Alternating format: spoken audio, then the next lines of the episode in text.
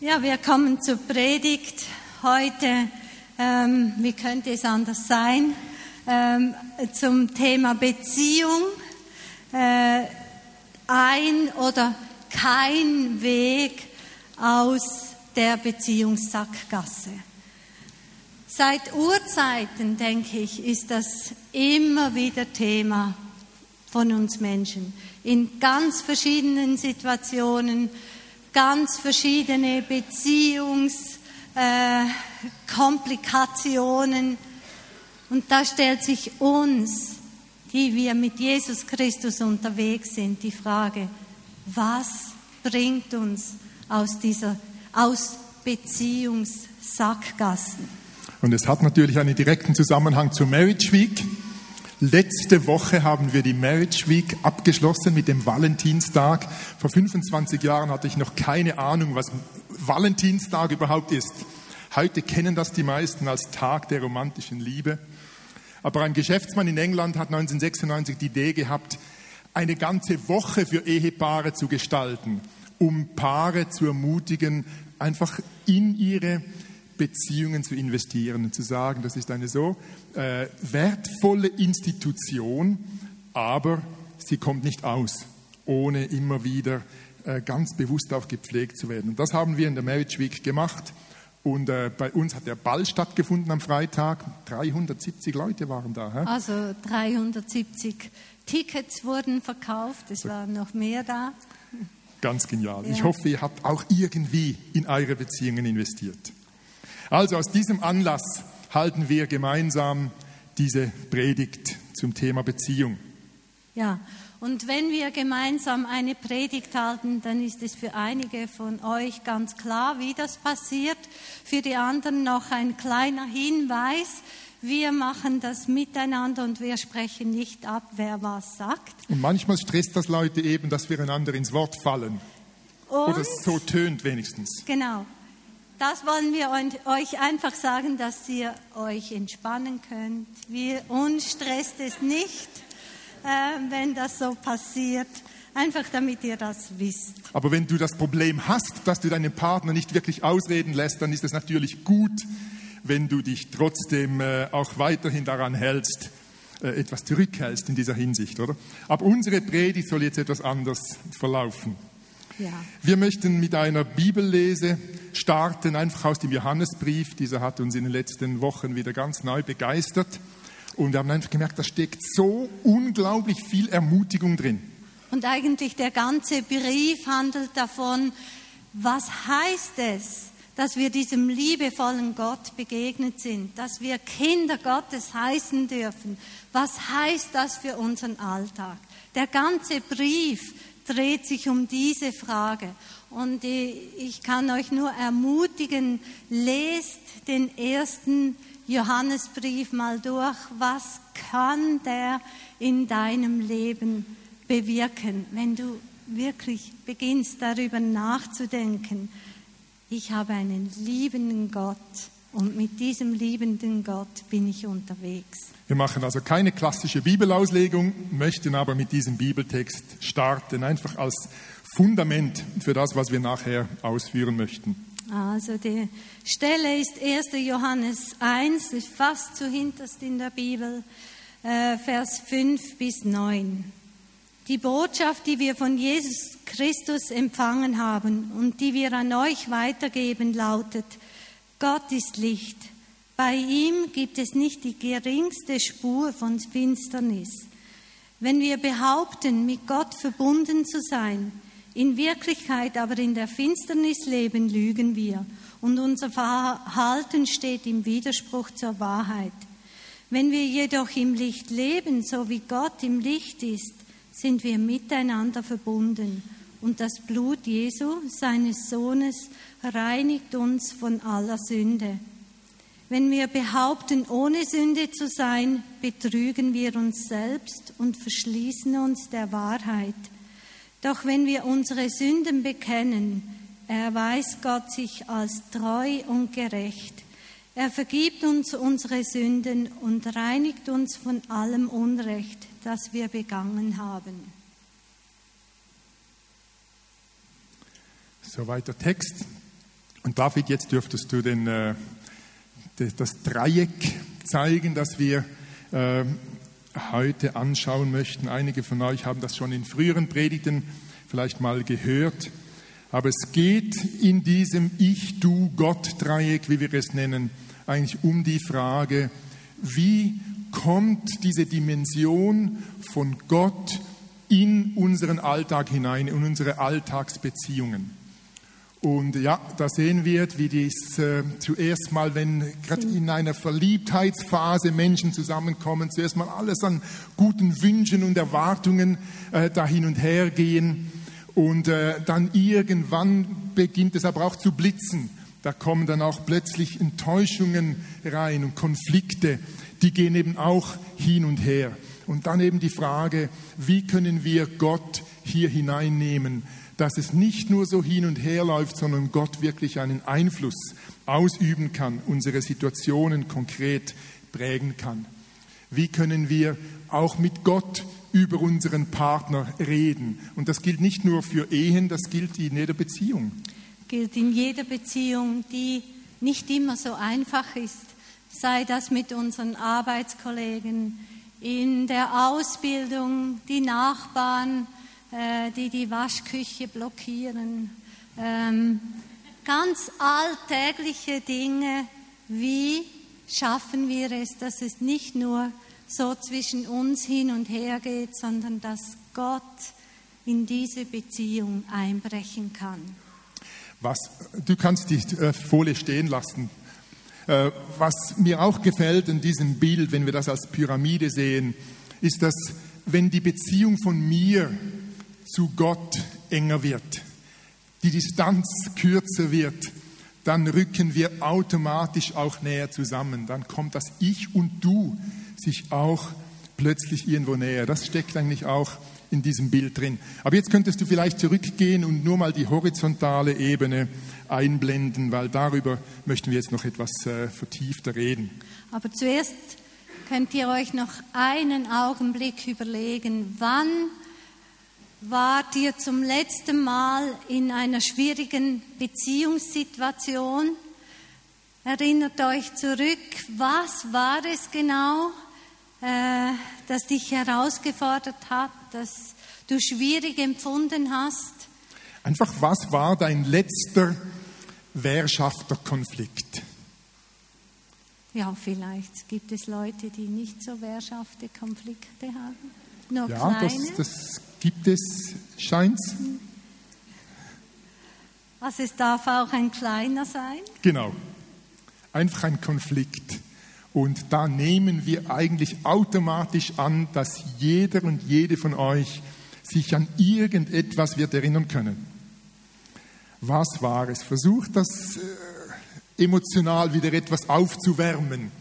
Und vielleicht kann dich Gott daran erinnern, wenn du ihn fragst, wenn du vielleicht vergessen hast, dass du überhaupt Konflikte hast in deinem Leben. Könnte ja sein.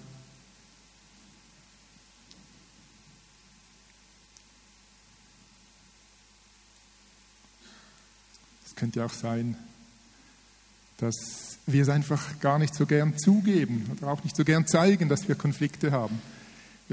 Ich erlebte gerade vor zwei Tagen eine kleine Lektion. Wir waren Referenten an einem Candlelight Dinner in Luzern, auch aus Anlass der Marriage Week. Und da habe ich, war ich natürlich schön angezogen und hatte plötzlich äh, Flecken so von äh, Salatsauce. So also er hat nicht Hemd. so schön gegessen. Genau das ja schon zu einem Konflikt führen könnte. Christ hat mir aber keine Vorwürfe gemacht. Es war dann einfach eben der Stress, was mache ich jetzt mit diesen Flecken? Oder halte ich jetzt den ganzen Abend einfach so irgendwie die, die Hand davor oder leihe ich mir eine Krawatte aus oder was mache ich da? Äh, auf jeden Fall ist uns einfach wieder bewusst geworden, wie viel Energie wir in solchen Situationen darauf verwenden, zu verstecken, dass wir eigentlich Flecken haben in unserem Leben. Und es wurde mir auch so symbolisch bewusst, auch für uns als Menschen, die mit Jesus unterwegs sind, auch in der christlichen Gemeinde, wie viel Energie verwenden wir doch darauf, unsere Flecken zu verstecken, äh, anstatt sie auf den Tisch zu legen, zu sagen, Herr, da sind wir, so bin ich. Und interessant war nämlich, dass die Flecken dann mit der Zeit auch gar nicht mehr so auffällig waren. Ich weiß nicht, ob ich sie nicht mehr so wahrgenommen habe oder ob sie tatsächlich etwas verdunstet sind oder was immer. Gut. Sehr häufig lohnt es sich, einfach diese Flecken mal wahrzunehmen und diesen ins Gesicht zu schauen und zu sagen, ja, da sind Flecken bei mir. Weil in der Regel passiert ja das, dass wir sagen, das andere holt etwas in mir heraus ähm, und deshalb verhalte ich mich so, wie ich mich verhalte. Da darf also, das äh, Bild wieder zeigen. Ich beginne mein Verhalten zu rechtfertigen mit dem Verhalten vom anderen. Das ist so wie eine Art, meine Flecken äh, zuzudecken und zu beschönigen. Ich versuche zu sagen, er ist eigentlich viel schlimmer als ich. Und wenn er nicht diesen Ton hätte, müsste ich ja auch nicht. Es ist schon interessant, wie schnell wir einfach, wenn wir verletzt sind, wenn eben so auf dieser horizontalen Ebene etwas rüberkommt, was äh, mich trifft, wie schnell, dass wir dann eben in einem Streit sind und ich immer versuche, mich zu rechtfertigen. Ich habe das äh, vor einiger Zeit erlebt, wir waren in St. Gallen äh, und Christa ist gefahren, wie wir das äh, machen, so, sie ist meine Chauffeuse. Äh, sie fährt gerne, fährt auch gut, aber wenn Außer ich fahre, dann ist sie nicht so entspannt. Und dann gibt es gelegentlich Konflikte. Deshalb haben wir es einfacher, wenn sie fährt. Genau, meistens. Genau, an diesem Tag aber hat sie irgendwie einem anderen Auto, meinte ich, den Weg abgeschnitten. Und ich habe mich etwas genervt, habe das auch irgendwie gerade zum Ausruf, also du kannst doch nicht so einfach so dem anderen vor die Nase fahren und so. Und Christa hatte den Eindruck, ich bin doch perfekt gefahren, was hast du nur, lass mich fahren. Und schon waren wir in einem Konflikt und haben uns gegenseitig angemotzt.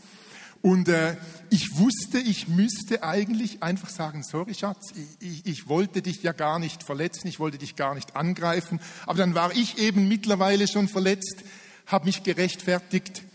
Und was ich einfach in Erinnerung habe, es dauerte fast bis nach Bern. Also fast zwei Stunden. Ja? St. Gallen, Bern. Saßen wir nebeneinander im Auto und ich habe mir überlegt, Gottfried Stutz, ich müsste doch einfach fähig sein zu sagen, es tut mir leid, aber ich brachte es irgendwie nicht über die Lippen.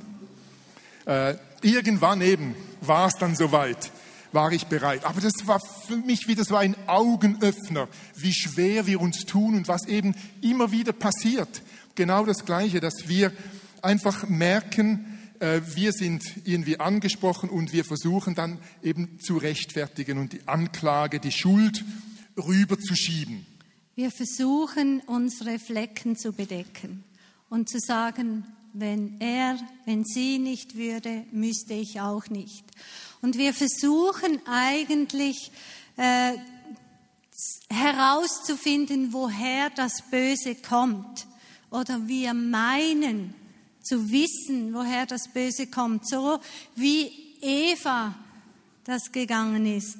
Äh, wir lesen das in der Geschichte ganz am Anfang in der Bibel, wie die Schlange kommt und sagt, oder Eva, was, ihr dürft nichts von dem Baum essen und so. Und Eva sagt eigentlich zu Beginn, nein, nein, wir haben ganz viele Bäume, das ist okay, wir können gute Früchte äh, essen, es geht uns eigentlich gut.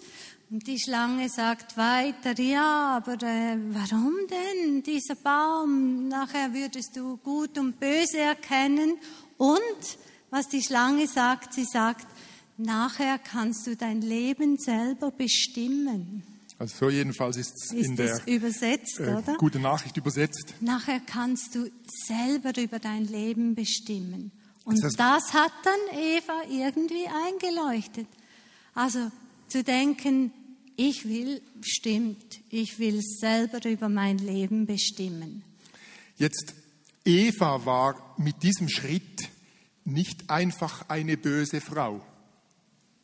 Versteht ihr? Es war auch nicht einfach so eine, die, die wollte nicht bewusst boshaft sein Gott gegenüber. Äh, natürlich war sie ungehorsam, klar. Aber der Ursprung des Bösen war nicht mal eine böse Absicht. Darauf wollen wir hinaus. Dass es nämlich bei uns oft genau gleich geht, dass wir annehmen, der andere oder die andere wolle mir böse und ich eben die Schuld rüberschiebe zu Christa. Aber ihr Ausgangspunkt war nicht irgendwie eine bösartige Überlegung, sondern für sie war irgendwie auch eine Logik hinter ihrem Verhalten. Und wir sind zwei Nicht Typen. irgendwie eine eindeutige Logik. Oder? Einfach eine weibliche Logik war dahinter. Eine eindeutige Logik. Klar, so war das wahrscheinlich auch bei Eva. Es hat ihr Sinn gemacht. Und ich meine, wenn wir die Geschichte nachher weiterlesen, ähm, Adam war nicht besser. Er sagt, ja, Eva war's. Und Eva sagt weiter, ja, die Schlange war's. Und beide haben gesagt, "Oh, mit mir hat das nichts zu tun. Ich bin nicht schuld. Jemand anders ist schuld. Und ich denke, das machen wir immer wieder. In all unseren Beziehungskonflikten. Wir versuchen, dem anderen zu sagen, du bist daneben. Wenn du nicht würdest, dann, dann wäre es einfach. Dann hätten wir kein Problem, wenn alle wären wie ich. Das wäre sehr einfach. Margot Kessmann hat das in einem Buch interessant beschrieben. Sie hat gesagt, die Herkunft des Bösen ist, kann nicht erklärt werden. Also wenn wir als Menschen versuchen, in unseren Konflikten eben so zu rechtfertigen und herauszufinden, wer hat jetzt recht oder noch etwas rechter, wir finden keine Erklärung. Wir kommen nicht zu einem Ende, sondern wir äh, finden uns letztlich gefangen auf einer horizontalen Ebene. Wir nehmen uns gegenseitig gefangen. Und sie sagt dann weiter, wenn wir einander die Schuld zuschieben, dann werden wir ratlos. Also dort, wo wir dem anderen immer die Schuld geben, dort enden wir in der Sackgasse, wir sind ratlos, weil ich kann ja nur für mich irgendetwas verändern, verändern. Aber dort, wo ich immer denke, der andere müsste und er oder sie macht das nicht, Sie verändert sich nicht, wie ich mir das vorstelle. Er verändert sich nicht. dann bleibe ich ratlos zurück. Dann sehe ich keinen Weg mehr. Das sind dann eben die Beziehungssackgassen, in denen wir uns befinden, wo wir merken, es führt irgendwie kein Weg heraus. Und deshalb die Frage, was hat denn Gott da bereit? Wie, du kannst vielleicht noch den Strich, ah, nein, jetzt kommt Gott zuerst und dann der Strich, ist ja egal.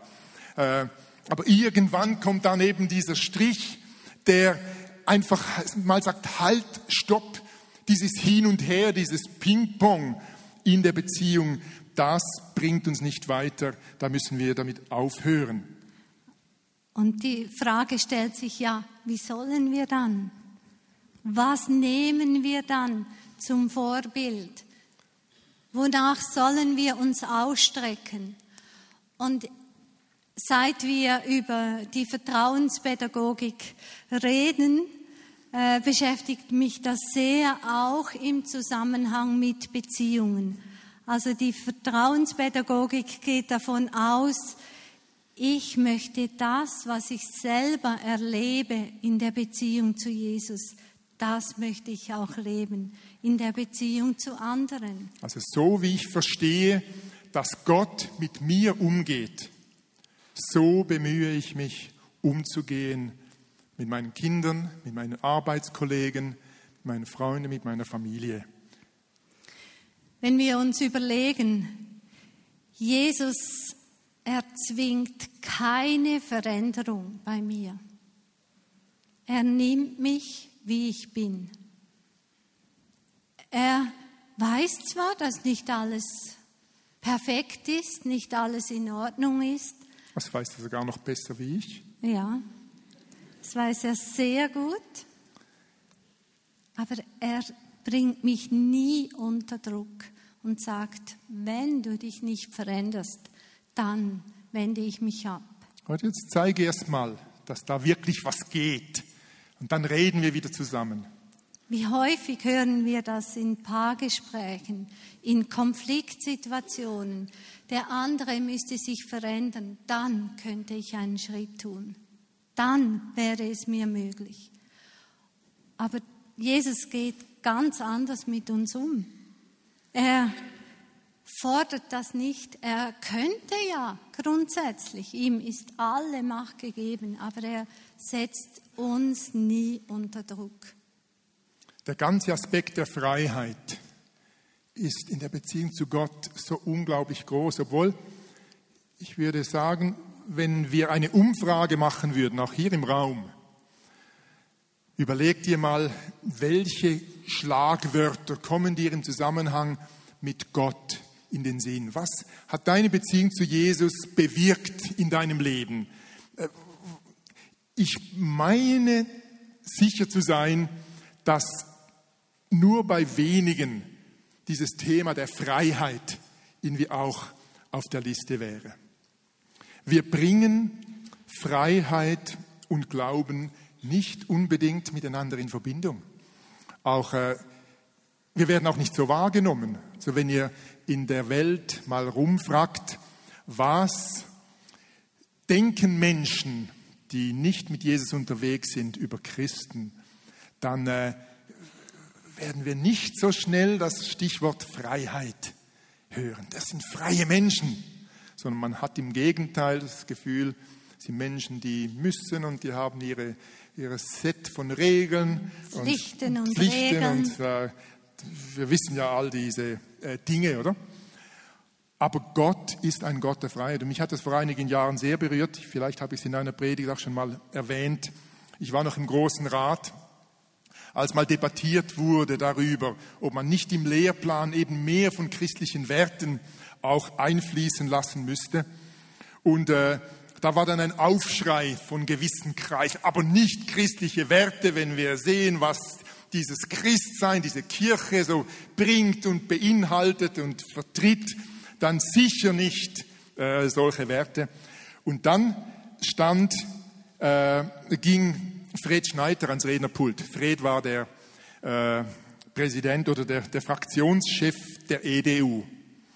Und Fred stand da und sagte, Kolleginnen und Kollegen, wenn wir als Christen euch gegenüber den Eindruck vermittelt haben, dass Christsein mit Druck und Zwang und nicht mit Freiheit verbunden ist, dann tut mir das leid. Und er hat gesagt, denn der Erfinder der Freiheit, das war unser Gott. Der hat uns geschaffen, hat uns die Freiheit gelassen, mit ihm ohne ihn durchs Leben zu gehen. Gott selber ist der Erfinder der Freiheit und das ist immer wieder auch seine Perspektive für unser Leben, auch wenn wir von diesem Hin und Her reden. Es geht Gott nicht um unser Versagen oder äh, darum, dass wir nicht streiten dürfen oder ich weiß nicht was, sondern Gott möchte uns in die Freiheit führen, dort wo wir Gefangene sind von unseren eigenen Vorstellungen und von unseren eigenen Konflikten, wo wir Gefangene sind, möchte er uns in die Freiheit führen. Das ist Gottes Perspektive. Und es heißt im 1. Johannes 3, Vers 20, denn wenn immer unser Gewissen uns anklagt, dürfen wir wissen, Gott in seiner Größe ist barmherziger als unser eigenes Herz. Und ihm ist nichts verborgen. Er, der uns durch und durch kennt, sieht nicht nur unsere Verfehlungen. Also er schaut nicht nur auf das, was nicht ist oder was anders sein müsste, sondern er schaut mich einfach liebevoll an. Ist und mir zugewendet. Ich denke, wenn wir das übertragen auf unsere Konfliktsituationen, dann merken wir, wie uns das herausfordert. Er schaut nicht auf meine Verfehlungen. Das ist das, was wir machen. Das ist ganz, also ich denke, wir sitzen da alle im gleichen Boot. Es ist zutiefst menschlich. Und es braucht das neue Leben, das Jesus uns schenkt.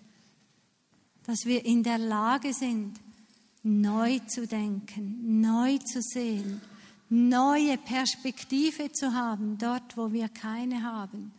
Nicht auf die Verfehlungen zu schauen, sondern auf das Herz. Und zu wissen, der oder die andere, die ist nicht einfach bösartig, sondern ich möchte mein Herz öffnen.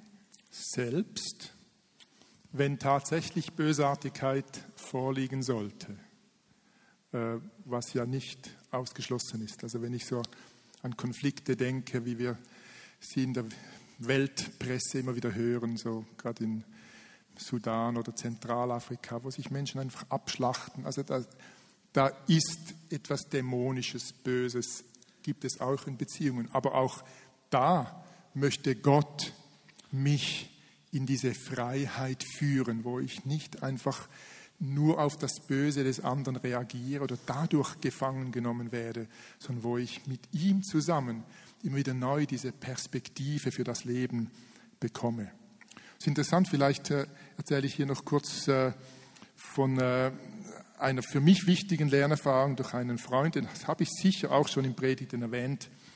Ein äh, Freund aus der Jugend, ein Mentor von mir, hat äh, uns mal erzählt, wie er eben lernen musste, in solchen Konfliktsituationen mit seiner Frau einfach mal zu sagen, halt, stopp, ich brauche mal Zeit für mich, ich muss mal mit Gott darüber reden. Also wenn Sie so gestritten haben mhm. und, und, sich das, verstritten haben. Das war eben relativ häufig. Die Frau hat mir dann mal erzählt, ja, und er knallt dann immer die Türe und verschwindet. Aber er hat gesagt, ich brauche dann einfach Zeit für mich. Und er hat gesagt, das Interessante ist schon, dass immer, wenn ich so dann mit Gott beginne, über meine Situation zu reden, ich habe noch nie die Erfahrung gemacht, dass Gott mir Recht gegeben hat. Und jetzt könnte man denken, ja gut, mindestens 50 Prozent müsste er Chance haben, dass er dann Recht gehabt hat, oder? In etwa. Aber, Aber Gott hat ihm nie Recht gegeben. Das Geheimnis ist eben, dass Gott nicht so sehr am Recht interessiert ist, mhm. sondern an der Freiheit, dass ich wieder frei werde, selber mich anzuschauen, dass Gott mit mir über meinen Weg, über meine Veränderung reden kann. Und das gibt auch wieder die Perspektive für die Beziehung. Gott will mich befreien damit ich selber wieder mein Leben anschauen kann. Das gibt mir Perspektive zur Veränderung. Also ihm geht es nicht darum, wer hat Recht, wie viel Recht. Er legt das nicht auf die Waagschale. Ihm geht es darum, was führt für mich persönlich wieder zum Leben. Was befreit mich wieder, lässt mich wirklich in der Freiheit stehen, in der Verantwortung für mich selber in der Unabhängigkeit vom Verhalten vom anderen. Das ist sein Ziel. Er möchte jeden von uns in diese Freiheit begleiten und in dieser Freiheit unterstützen. Und es ist so, es ist auch ein Aspekt von Gnade, dass Gott wirklich nicht sehr interessiert scheint daran, dass wir im menschlichen Sinne Gerechtigkeit haben. Das Reich Gottes besteht nicht darin, dass wir so wie bei der Waage von der Justitia, dass wir alle ausgewogen gleich viel haben, auch in der Beziehung nicht. Auch in der Familie müssen nicht alle Kinder gleich viel haben. Gott hatte eine andere Vorstellung von Gerechtigkeit. Ich habe da auch mal das äh, Zitat gebraucht von Gertrud von Lefort, die sagte, Gerechtigkeit, und sie meinte Gerechtigkeit in diesem menschlichen Sinn, Gerechtigkeit gibt es nur in der Hölle. Im Himmel ist Gnade und auf der Erde das Kreuz. Aber diese Vorstellung, dass es eben menschliche Gerechtigkeit geben müsste, äh, wo jeder kriegt, was er verdient, das ist letztlich die Hölle. Das gibt es nur in der Hölle. oder gleiche Rechte hat. Oder? Deshalb, wenn für euch das ganze Thema Recht und Recht haben in der Beziehung äh, ein Thema ist, dann lohnt es sich, da Gott zu bitten, zu bitten um ein neues Verständnis von Gnade, um ein neues Verständnis von Gerechtigkeit. Und Gerechtigkeit, wie er sie versteht, da geht es wirklich um Beziehung, dass wir mit ihm in Beziehung sein dürfen. Und ich merke, was dieser Freund, von dem Wilf erzählt hat, gemacht hat. Er ist mit Gott über seine Ehepartnerin reden gegangen. Er hat sein Herz ausgeschüttet. Er hat geklagt bei Da Gott. kannst du jetzt das Bild Er noch hat- weiterführen hier. Er hat irgendwie all seinen Frust bei Gott herausgelassen. Und ich denke, das ist ein Geheimnis. Wenn wir das lernen, zu Gott zu gehen und unseren ganzen Frust bei ihm zu deponieren, dann kommen wir aus dieser Begegnung anders heraus. Er lässt uns nicht in diesem Frust. Und ich habe immer wieder erlebt, dort wo ich das gemacht habe, und ich habe viel geweint dann vor Gott und ihm mein Leid geklagt. Ihr wisst von meiner Familiensituation. Ich habe viel, viel bei Gott geweint und, und viel da vor ihn gebracht, dass ich einfach nicht verstehen konnte. Und Gott hat mich immer berührt. Ich mag mich nicht an eine Begegnung erinnern, wo er mich leer zurückgelassen hätte oder wo er mir nicht begegnet wäre, wäre in diesem Schmerz. Er ist mir immer begegnet, immer und hat mir immer seine Liebe und Annahme ausgedrückt. Und mit dieser Begegnung darfst du im Alltag rechnen. Jeden Tag. Aber Immer wir wieder neu. wollen jetzt auch den Gottesdienst oder die Predigt damit abschließen, dass wir einfach noch einen Moment uns Zeit nehmen, zu hören, was Gott zu dir sagt. Und wenn du in Beziehungen steckst, so in Sackgassen, Vielleicht sind es nur Gefängnis. Aspekte, oder? Aber dann möchten wir dich einladen, einfach äh, auch aufzustehen und damit wie auch einen Schritt an die Öffentlichkeit zu tun. Weil ich denke, auch darin liegt irgendwie ein Geheimnis, dass der Feind uns immer versucht, so isoliert zu halten, dass wir das Gefühl haben, wir sind die Einzigen, die es nicht auf die Reihe kriegen. Alle anderen schaffen das wohl. Aber ich denke, als Gemeinschaft möchten wir wachsen, auch in dieser Freiheit, auch unsere Flecken auf dem Hemd offen zu tragen und zu zeigen, zu sagen, hey, wir müssen einander nicht vormachen, wir leben alle aus der Gnade von Gott. Im Johannes Kapitel, äh, 1. Johannes Kapitel 4, äh, Vers 19 schreibt Johannes, der tiefste Grund für unsere Zuversicht liegt in Gottes Liebe zu uns. Wir lieben, weil er uns zuerst geliebt hat. Also wenn du möchtest, dann wäre jetzt Zeit, aufzustehen und wir beten noch füreinander. Vielleicht nehmen wir uns doch Zeit, auch füreinander zu beten. Legt doch einfach den Leuten, die stehen, irgendwie die Hand auf die Schulter und nehmt Anteil und segnet sie. Segnet sie in diesen- ihrer Entschiedenheit. genau. Gott Ihre, Raum zu geben. ja, genau. Gott Raum zu geben, ja. Schaut euch um, dass niemand alleine stehen bleibt. Ja, Vater im Himmel, ich danke dir, dass wir vor dir stehen dürfen mit all dem, was uns Not macht, was uns schwer macht, wo wir Unrecht erlitten haben oder erleiden, wo wir uns unverstanden fühlen, missinterpretiert fühlen.